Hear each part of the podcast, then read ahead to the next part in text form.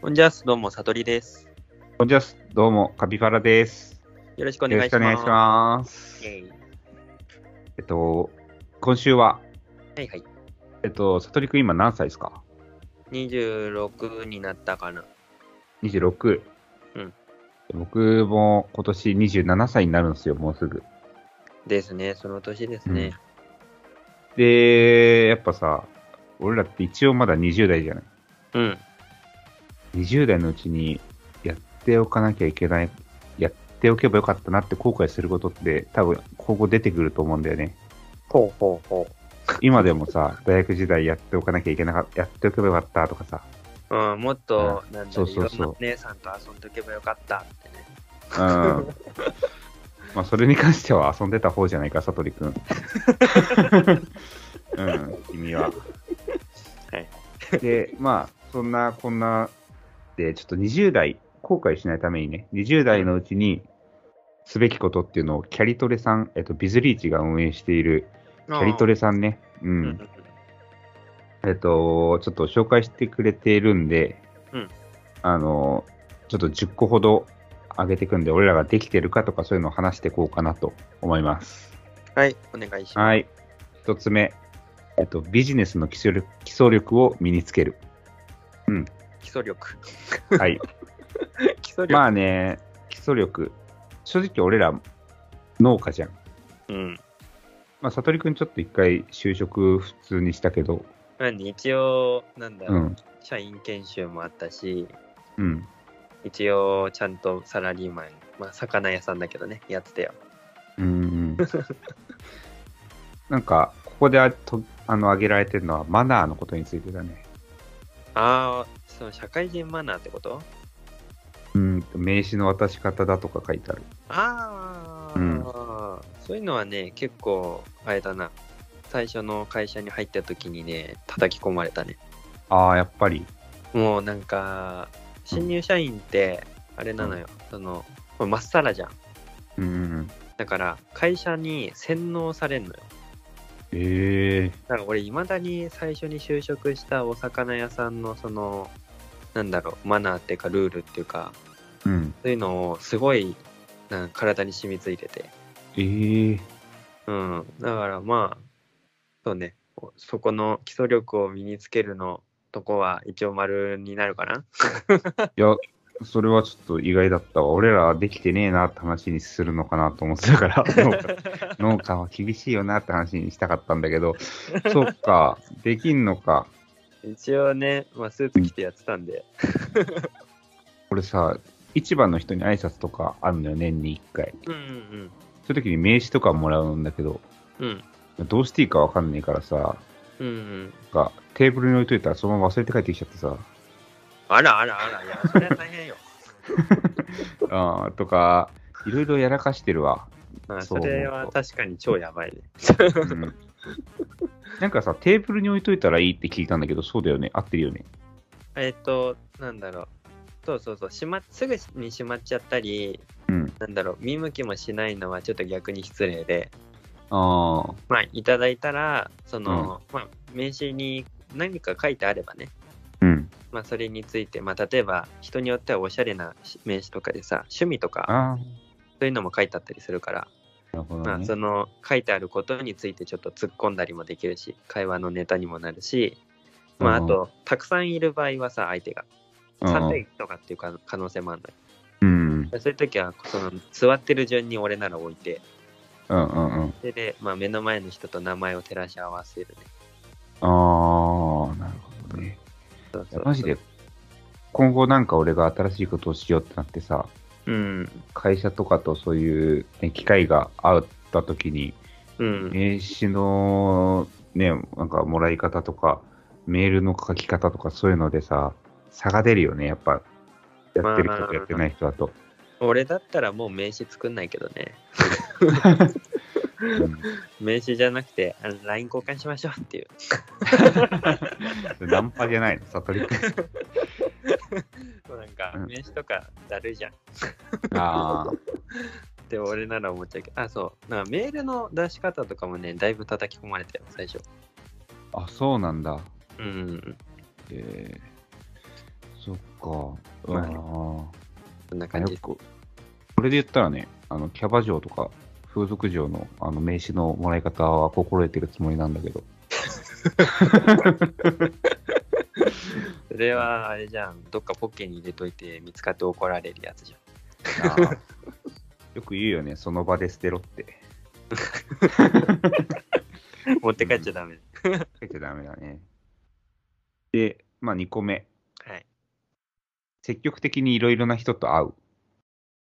うんなんかまたまたちょっとあれだな大雑把だなまあ、これでね、ちょっとね、最終的に一生付き合える友人とか、うん伴侶となる人物に出会える可能性とか、そういうこと書いてあるから、うんまあその、単純に人脈を広げろってことじゃなくて、まあ出会った人と深くしろってこともあるのかな。目的がそこなのね、その、うん、っぽいね自。分が一生付き合う人とうん巡り合うための時間ってか、そうねまあ機会を作るってこうと、ん。男女問わず、うんそういう、まあ、仕事につなげるって意味だけじゃなく、プライベートの充実の方でもあるしね。そうね、うん。まあそれは、まあ、引きこもったり、まあ、一部の人としか会わないんじゃなくて、うんうん。まあ、いろんな人と会いながら本当に自分に合うその人間関係を築きなさいっていうことやね悟りくんとかさ、うんなんかこう結構友達を絞るタイプじゃん。 もう絞られてるね LINE の友達何人だっけえうん LINE の友達なんだろう親と死んだじいさん入れて、うん、うん、と18人ぐらい ああ、でも増えたね。えでもねうんそれで、その中で、うんまあ、お親とじいさんとあと大学の先生と、うんまあ、そあと会社の人も入ってるから、うん実際の友達っていうかねそのプライベートな関係は10人いかないかなはいまあそんな感じですねちなみにその会社の人とかも辞めてしまったら削除しちゃうの。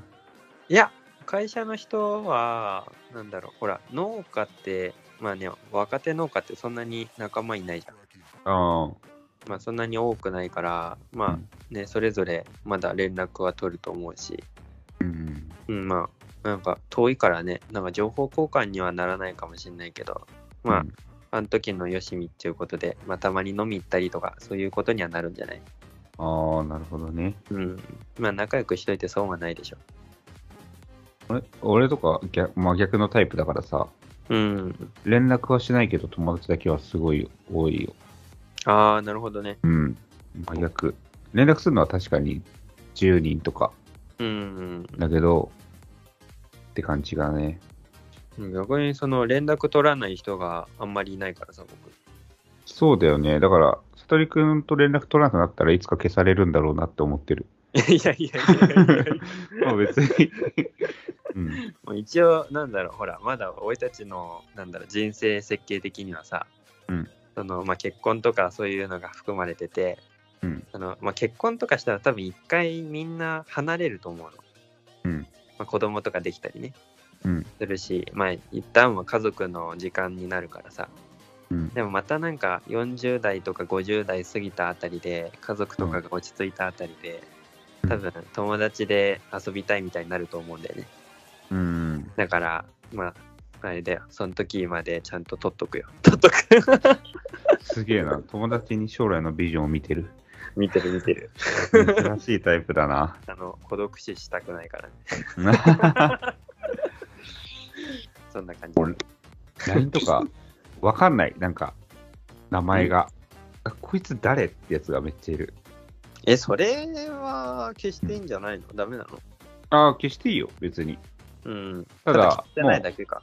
消してない、ほんと消してないだけなんだよね。ああ、なるほどね。うん。なんかもう、さ、大悟って友達がもう3人、4人とかいてさ、どの台あもうこれどの大悟かもわかんねえわ。っていう。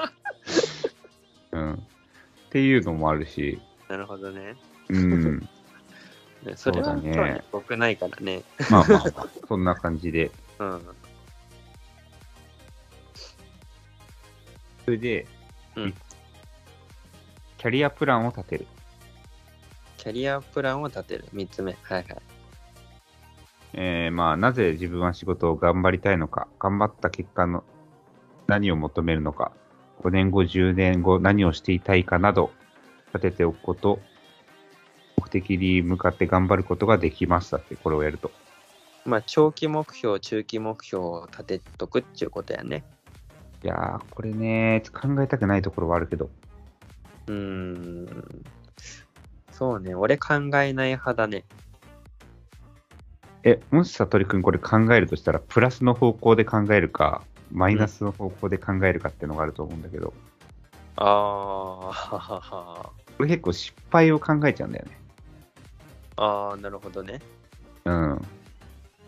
うん、うん、どうかな。うん。いや、俺は一応プラスで考えるかな。プラスうん。なんだろう。一応、その、まあ、目標だから、5年後、10年後にこうなってるっていう目標を立てるじゃん。うん。その、山のてっぺんとか、まあ、休憩所が見えてないと、うん。そこまでの道のりを立てられないから、うんうんうん。うん。まあ、プラスに考えるかな。なるほどね。うん。そっかなんかあります ?5 年後とか。 5年後うん。 5年後か。5年後、まあ、そうね。まあ、もともと考えない派だけど、もし考えるなら、うん うん。うーん、5年後って結構長いんだよね、先が。長い32歳とか。31歳そとうか。そうだね、そんなか。うん30代超えてんだ、もう。うんか。うーんとね、そうだな。5年後だったら、えっうと、ん正社員を雇う。ああ、独立した先にってことね。そう5年後う、んそうね、正社員を2人雇うかな。ほうほうほうほうほ5年後、5年後ってもうなんか、それこそある程度僕の中では、う。うなんん、だろう、進んでないと困るわ。まあそうだよな。うん。新規収納して、とっくにそう、うんあの自分の軌道を乗せて、その規模を大きくする段階、少しずつで、うんその栽培だけじゃないことを始めてて、うんうんまあういんろんな自分のビジネスプランの中のものを一つずつ消化しながら、うんうんうん新しい社員を増やすって時じゃないと困るかな。そうだね。うん。 そんな感じ。 なるほど。うんで、まあ、今回キャリアプランを立てるの次。はい。専門知識をつける。専門知識。うん。まあ、俺たちもあ完完璧 じゃないまあいや完璧だね、完璧その、もう身につけてる途中だよね。まあ、そうよね。あの、もうや農ってる家、もん。ね、農業的なことに関するものだったり、ね、うだっん。たりは、ちょっとね、勝手についてくるものはあるよね。ただ、なんだろうね。その、うん20代のうちにやっておくべきことで、うん。まあ、専門知識をつけるっていうのはいいけどさ、うん。その専門知識っていうものの中に農家のノウハウが入るかは分かんないけど、 そうだね。その農家のノウハウは果たして専門知識なのかみたいなね。うんうんうん。うん。これ、今の時代だったら、動画編集とかめちゃめちゃ将来武器になる。まあ今の時点ですごい武器になるけど。そうなんか、農家のノウハウってさ、うん。汎用性低すぎないまあ農業系の就職した時にちょっと有利になるぐらいよね。そうしかもさ、なんかじゃあ例えば、スイカ上手に作れますってなってもさ、うん。なんだろう。えスイカ作れるだけじゃん。うん。その、じゃあそれで、肥料会社に入社したからって、 うん、なんかいいことあるかって言ったらないよね。ないななんかめちゃめちゃ汎用性低いからさ、うん。なんかもう果たして農家のノウハウは専門知識なのかってないな。専門知識じゃないような気がしてきた。専門すぎる。そうだね。そうだなまあ、 そう、そうそう言われちゃうと何もなくなってしまうけど、まあ、強いて言うなら、あの、視覚的なところでさ、うん。あの、トラクターだったり、うん。フォークリフト、ああ、まそあ、うか。この辺だったら、まあ、トラクターって農業以外あんま使わない気がするけど、フォークリフトだったら、あの、トトラックのうんちゃんとかさ。なんか、牽引とか持ってる人もいるしね。うーん。そういうまのあ、だと。そういううん。ところがあるかな。確かに。うん。で、20代のうちにやるべきこと、プライベート編。はいはい。お金に関する知識を身につける。大雑把だな。で、まあ一応この中に書いてあるのは、うん。まあ、じまあ、月々の支出を把握するとかいろいろあるんだけど、まうあ、ん税金の仕組みを理解することがいいんじゃないかとか、あとあー資産運用、投資に関する勉強って書いてある。ああ、なるほどね。うんうんうん資産運用ね。うん。まあなんか、ほら、俺はカピーにね、言われて、積み立て NISA 始めたりしたけどさ。そうそうそう、今騙して積み立て NISA 始めさせて、将来分取ってやろうかなと思 って。まあなんか、その、なんだろう。まあ、積み立て NISA とかイデコぐらいだったら、まあね、だみんなやっていいと思うんだけどさ、うん。投資とか、まあ、資産運用をね、本当にするってなったらさ、うんなんだろう、下手な一般庶民が手をつけない方が僕はいいんじゃないかなって思っちゃうけどね。そうだね。その世界でめちゃめちゃ有名な投資家が死ぬ時の遺言にうん。あの、まあ、そう、積み立て NISA でよく使われる SP500 っていうのに、ずっと入れとけって言ってるぐらい、うん。その、難しいことはしないで、素人は。うん。その資資産はね。うん。俺の資産は SP500 に全部額入れとけ、あ半額かな全部入れとけみたいなこと言ってさ、うん。死んだくらい、素人に変なことをさせないって。そうだよね、うんなんか、うんそう最近ほらあの授業でさ義務教育にうん資産運用みたいなのが入ってきたんでしょ、あ、そうなんだ。そうそうそうそれで、まあ、今の、まあ、子供たちっていうかねがこれからの、まあ、世代になってくるときに、まあ、そういう知識を身につけた、ね、世界に入って、ね、社会に出てくるわけだけどうんうんそのまあ中にはまあそのなんだろうあまり優秀じゃない子もいるわけじゃないですか。うん。うん、いるし、大抵が優秀じゃないって扱いになっちゃうんじゃないのかそうそうなんか結局な。一部のうん。一部の超なんだろうそういうセンスのある人はまあいいと思うんだけど、そうじゃない人たちがなんうか、ん。その資産運用とかを始めたとてうん。そういそういう一部のできる人たちのいいかもにしかなんなんなんないからそうだよね。なんか下手にそういうことを始めない方がいいと思うからなんかそれについてはちょっと微妙な感じするな。そうだね。まあ、この税資金の仕産、組みを、ね、し知るっていうのは、それはいいことだと思うけど。この資産運用っていうのは、どっちかというと多分俺の予想だけど、積み立て NISA とか、うんイデコとか、うん、まあその辺主に考えてるんじゃないのかな。あんまり F そうだね FX とかでね、資産運用って人あんまいないだろうし。うん、うん。だからまあこの資産運用もきっと、積み立て NISA とかのことだと思う。ぜひそうであってほしい。まあね、今ちょうど積み立て NISA、あの、米国株暴落なんて言われてるけど、うん、うん、一瞬で持ち直しかけたけど、また沈んだね。でもなんか結局 NISA とかイデコとかなんだろうその暴落するし上がることもあるけどうん。なんだろう気にしなくていいようにあの全世界共通インデックスぶち込んできゃいいと思うけどね。昔の人って、あの、貯金するだけでさ、年間4%増えるみたいな時代があったらしいじゃない。うんすごい時代だよね。そうなんかやっぱりその増えるとか減るとかそういうのうんを知ってるっていうか、そういう時代の人たちからすればうん。まあなんかねそういうのも楽しいっていうかさまあなんかハラハラドキドキするんだろうけどだって、1億1回貯金しちゃえば、毎年何もしなくても400万、銀行が、あの、利子で増やしてくれたわけだから、それで遊べるもんね。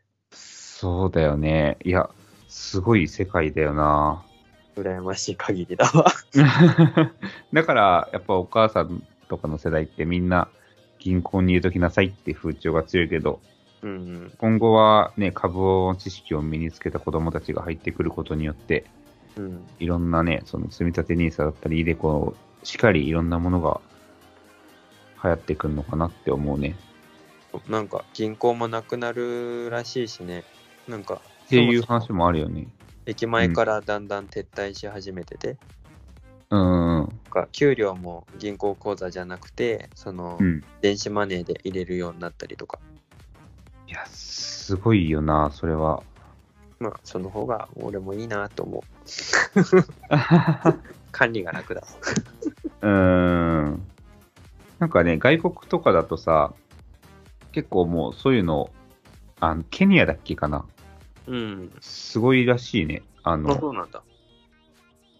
ななんて言ったっけな。ちょっと、ちょっと忘れちゃったけど、あの、こっちでいうクレジットカード的なものがあって、うんもう。そこに、そこら銀行兼クレジットみたいになって、もうそこに働いた金とかも振り込まれるし、うんそ。れでそれで払うしっていう風になってて、で、なんかもうそれの、しなんかもう利用率がもうほとんど日本人のす携帯みたいなぐらい普及してるみたいな話を。でも本当、そうその方がいいっすよ。マイナンバーで区切って、うん。あのーみんなのお金をそういうふうに、あのピッてねそう、そういうふうになんか数字で管理できるようにした方が楽だと思いますわ。はい。そうね。まあ中国はデジタル元みたいなのやろうとしてるっていう話も聞くしね。うーん。まあ、それで。はい。次。えー旅行に行き、いろんな場所を知る。ああ、20代のうちにね。うんうんうん。うん、でもこれなかなかできないね。まあ、コロナってことかな。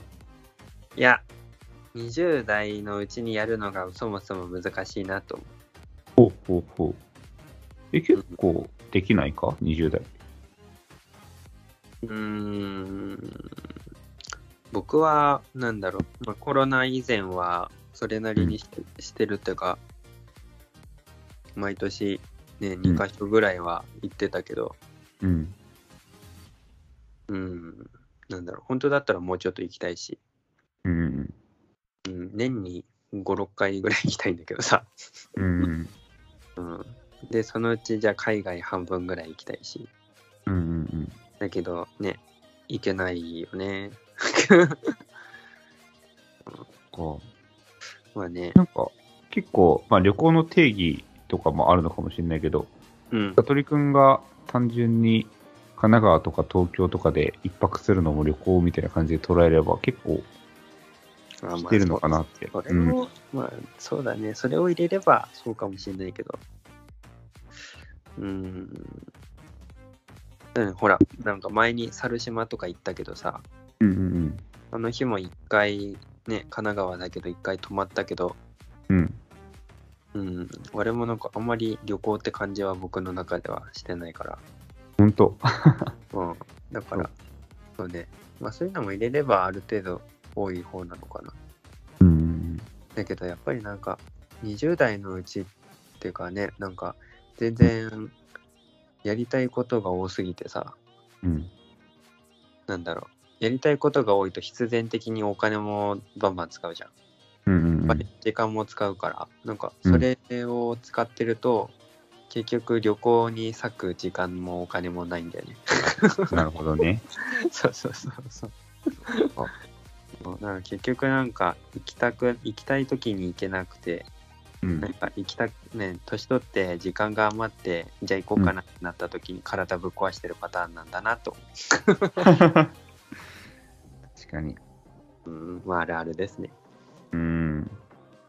わりかし、これ、なんか大学生とかに行っておきたいで、もしああそうね親が言うなら。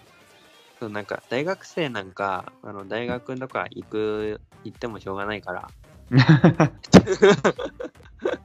そうあの大学なんか授業適当にあの単位取ってればいいから うん。あの時間があるうちにあの、たくさんバイトしてもう授業なんかどうせ寝てていいんだから、もう死ぬほどバイトして、うんで、金めっちゃ貯めて、うんで、その金で、あの、友達といっぱい旅行行けばいいと思そうね。うん通り。なんか、結構大学生ってスノボとか行きがちじゃん。う。うん。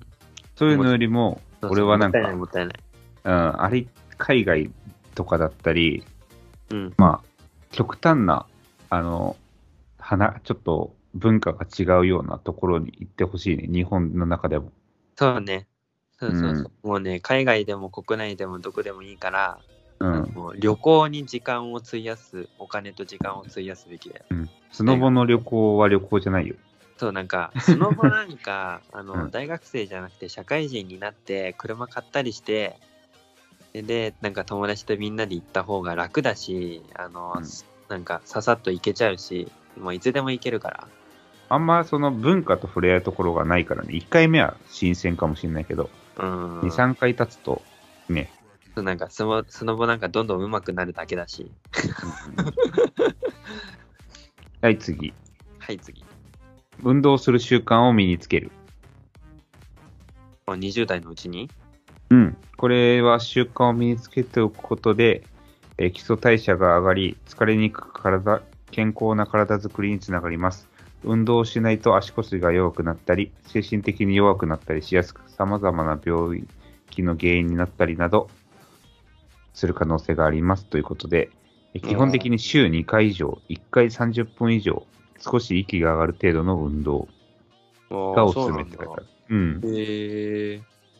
まあなんか、運動ね俺らなんかはね、外で仕事してるから、多少なり運動になってるところもあるんだろうけど、でもなんか、よく農作業は、なんだろう、運動じゃありませんってって言われるけどあそうなんねで。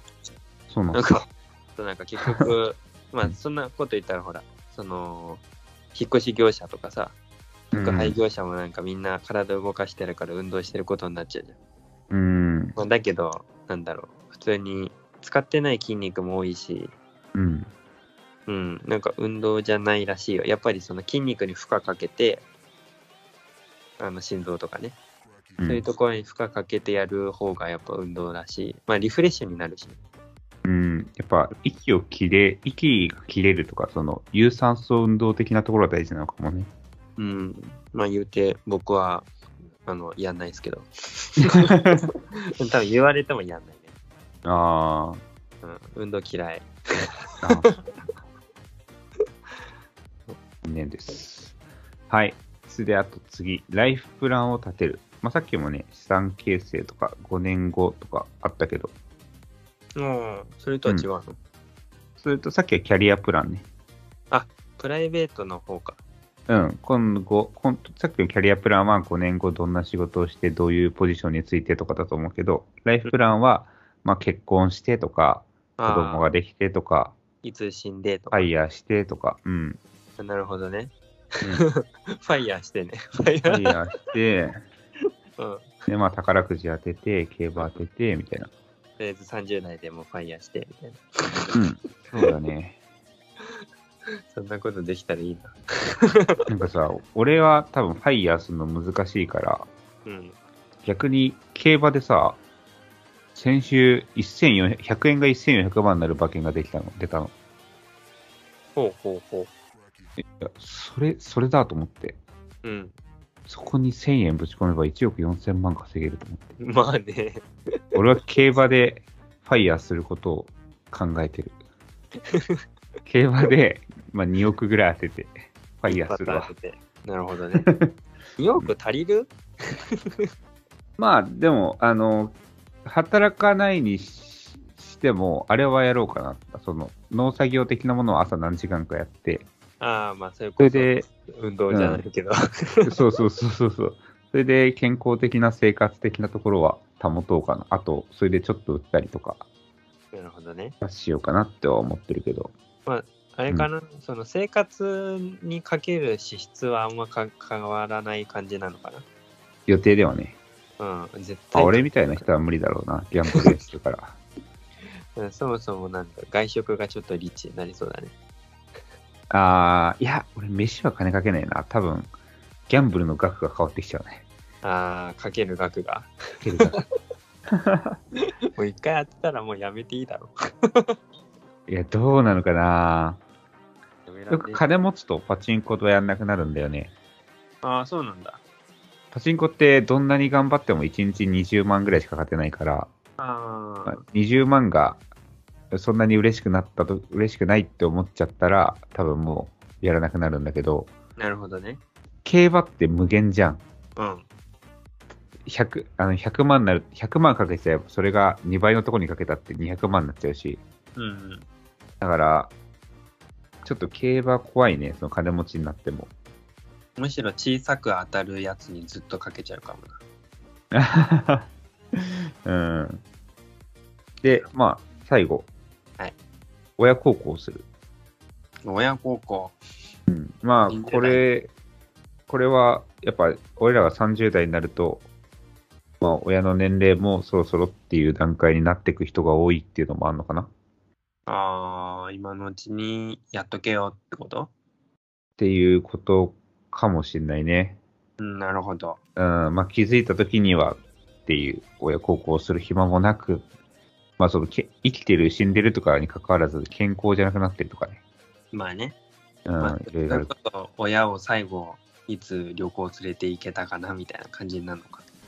ああ確かに俺らの目標にするかいやー、俺はちょっと、親孝行ね。うん、俺の親孝行は、あの、俺が、とにかく、その、楽しく元気に生きてることだと思ってるから、すごいなそう、なんかね、結局、その、まあ、うちの親は、その、まあ、じいさんばあさんに対して、ちゃんと親孝行してたと思うんだけど、それなりに。うんだけど、その、僕が、その、親からもらったものっていうかさ、親から受けた恩恵は、自分の次の世代に返すもんだと思ってんの。 ああなるほどねじゃあ子供ができたらそのそうそう、子供とか自分のパートナーとか、その別の人に返すもん、てか要は送ってくもんだと思ってて、もらったものは。うんうんだから親に返すもんじゃないイメージなんだよね。そううん。まあ親そは、のまあそれももちろんあるけどうん。今回のテーマ親孝行なんで親孝行ね。上に上に還元をまあむ、ずいけどね、むずいっていうのは、その、俺はさ、サラリーマンの人って簡単だと思うのよ。一人暮らししてて、たまに実家に帰ってるだけで親孝行になったりするじそうね。ゃん。うん。だから農家って、まあ、悟りくんはちょっとあれだけど、俺の農家って家に常にいるからさ、ああ、そっかそっか。うん。なんか親孝行するってなるともう本当旅行とか連れてくとかしかないのよね。うん。うん羨ましいぜ。親と離れて暮らしてる人は帰るだけで親孝行とか言われて。いや、俺言われないけどね。